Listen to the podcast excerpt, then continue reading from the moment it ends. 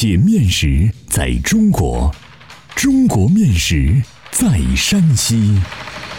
两千多年的可考历史，孕育出独特的三晋饮食文化。面食展现了山西人的睿智巧思，蕴含了深厚的人文底蕴。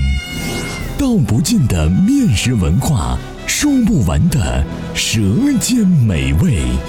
百集系列广播节目《山西面道》第六十六集：蒸猴子，憨厚卓朴的农家面食。作者：赵梦天，播讲：高原。去年秋天的一个傍晚，下班回家，在迎泽大街上骑行的我，像一条鱼。跟随大部队一路向西鱼贯而行。当我骑至迎泽大桥，视野开阔起来时，一幅旖旎的景色出现在眼前。火烧云从西边的天气铺开，像金色的沙滩倒映在楼群的上空，好像一幅刚刚绘就的艳丽的油画，令人迷醉。骑车下桥。来至前北屯村时，夜市渐已形成，许多摊点儿一溜排开，不见首尾。那销售各种生活用品的商贩和销售风味小吃的摊主们的叫卖声此起彼伏。这是我几乎天天遇到的景况，似乎司空见惯。但今天，一声声蒸猴子。蒸猴子的吆喝声呢，吸引了我的耳朵。我虽因职业之便走过许多的地方，吃过许多肉食，包括多种野味，但唯独没有见识过猴子肉。世上竟还有卖猴子肉的！一种好奇驱使我在这个摊点前停下了脚步。我想，即使不吃。也应该看看。这是一个极普通的小吃摊点，看上去和卖柳林碗秃的三轮车毫无不同。摊主是个三十岁左右的年轻人，说一口浓重的方言。我没有闻到动物被蒸熟之后的肉香，也没有看见猴子的一蹄儿一爪，只看到他的三轮车上安放着一个小小的炉火。炉火上放着一口小小的铁锅，铁锅上落着一摞小小的笼屉，像一个小塔。火炉前边的车厢上搁了一块木板，木板上整齐地放着各种调味。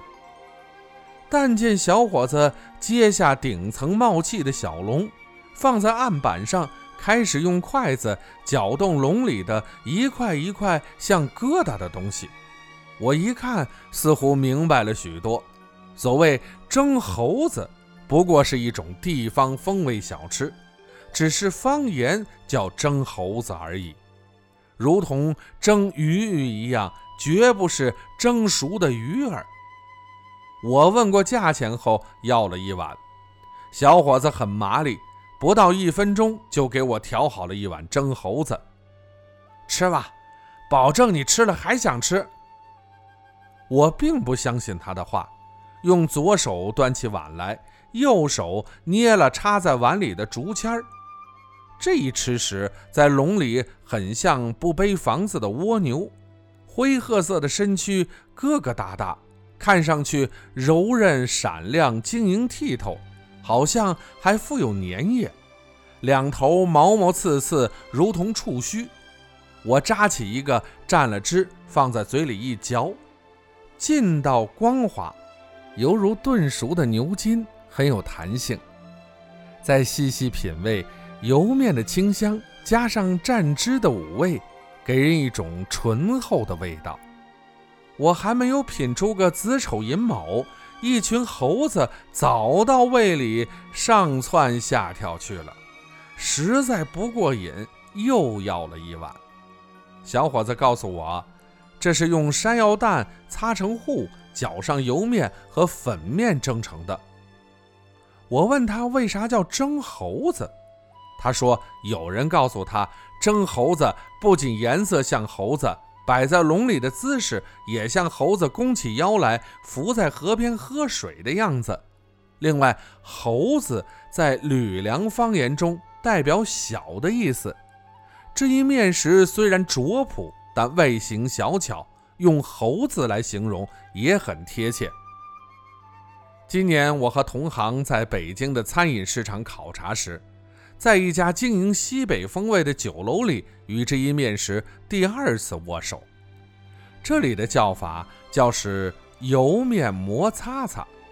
为了弄清楚它的烹饪技艺，我与该店的面食师傅交流了它的制作方法，大体归纳如下：油面馍擦擦和磨山药蛋糊擦擦的做法很相近，都是山西西部山区的家常饭。不同的是，前者是蒸制的，后者是煮制的。都是将土豆去皮、洗净，用磨土豆的擦子将土豆擦成糊状，然后加水浸泡。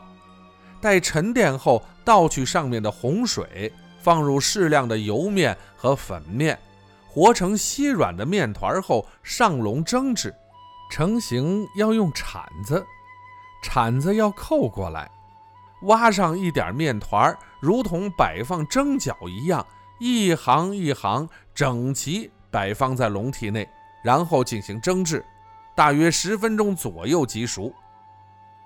吃蒸猴子可配的调和很多，可荤可素，因人而异。羊肉台馍调和醇香扑鼻，肉末炸酱调和酱香浓郁。西红柿调和家常素淡，麻麻花醋调和醋香诱人，不一而足。如此简单，如若撩起了您的兴趣，不妨亲自制作一番。欢迎继续关注《山西面道》第六十七集《磨山药抿个斗》，可兰风味农家面。